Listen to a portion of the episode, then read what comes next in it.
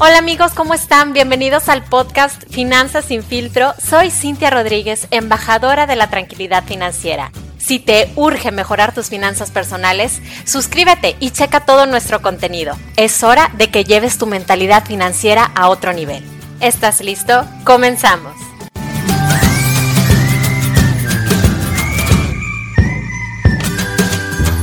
Hola amigos, bienvenidos a otro episodio de Finanzas sin filtro. Yo soy Cintia Rodríguez y en este episodio los invito a reflexionar sobre la importancia del seguro de vida. Acabamos de celebrar este primero de noviembre una de las tradiciones más icónicas de México y creo que es el momento perfecto para hacer una reflexión sobre la muerte y cómo esta forma parte de nuestra vida día con día.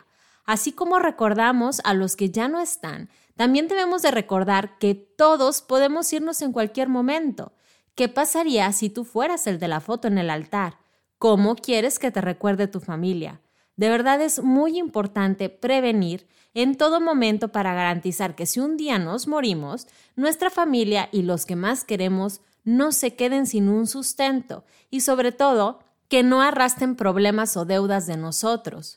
Contratar un seguro de vida definitivamente no va a impedir que la calaca te lleve, pero va a ayudar a los que amas y que dependen de ti a continuar una vida tranquila, porque es un respaldo con el cual le van a poder hacer frente a los gastos de manutención, estudios y cualquier necesidad que se pueda presentar. La verdad, ante esta pandemia que estamos viviendo y todas las muertes que están siendo causadas por el COVID, la necesidad de un seguro de vida es muy latente Así que te voy a compartir siete puntos importantes acerca de los seguros de vida. Número 1. Los seguros de vida son contratos que tienen como propósito respaldar económicamente a tus dependientes en caso de que tú mueras.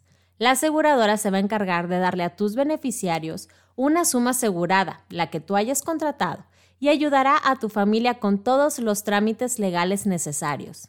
Número 2. Muchas personas creen que un seguro de vida es muy caro e innecesario, pero estamos viviendo una situación sanitaria difícil y de mucho riesgo y creo que es momento de replantear si realmente tu familia necesita o no esta protección. Un seguro definitivamente debe verse como una inversión que se adapta a tus necesidades, no nada más como un gasto. Pero un seguro de vida, aunque no es costoso, sí representa una inversión constante. Número 3. Busca un seguro que no te ahorque antes de tiempo. Cotiza, compara, ve las diferentes coberturas, busca distintas aseguradoras para que trates de obtener el mejor servicio y también el precio adecuado. Número 4.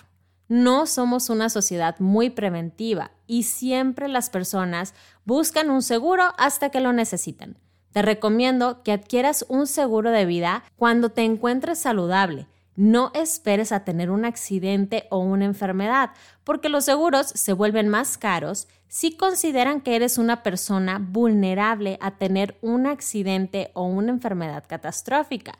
Y también pueden no asegurarte si consideran que el riesgo es muy alto. Número 5.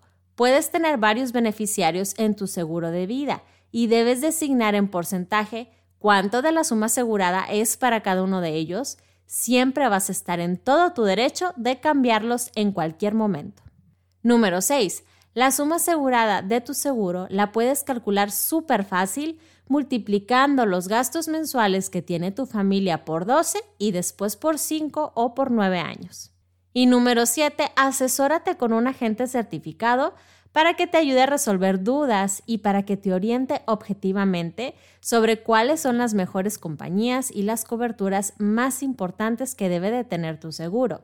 Hay que hacer mucha conciencia en este tema. A mí se me hace muy curioso cómo los mexicanos decimos no tener ningún problema al hablar de la muerte, sobre todo en este Día de Muertos, pero seguimos viendo la muerte como algo ajeno. Además, los seguros de vida no solamente te cubren el fallecimiento, también tienen coberturas adicionales y son una excelente herramienta de ahorro a largo plazo.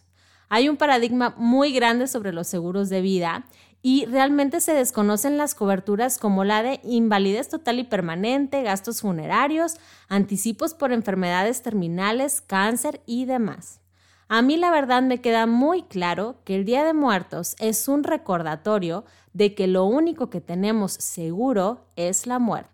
Bueno, pues este episodio ya llegó a su fin. Espero que hayas reflexionado sobre la importancia de cuidar a los que más quieres, incluso cuando no estés físicamente con ellos.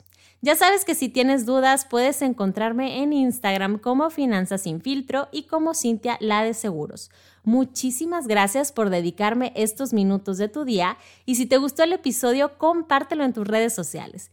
Tú me puedes ayudar a seguir difundiendo la cultura financiera. Hasta la próxima.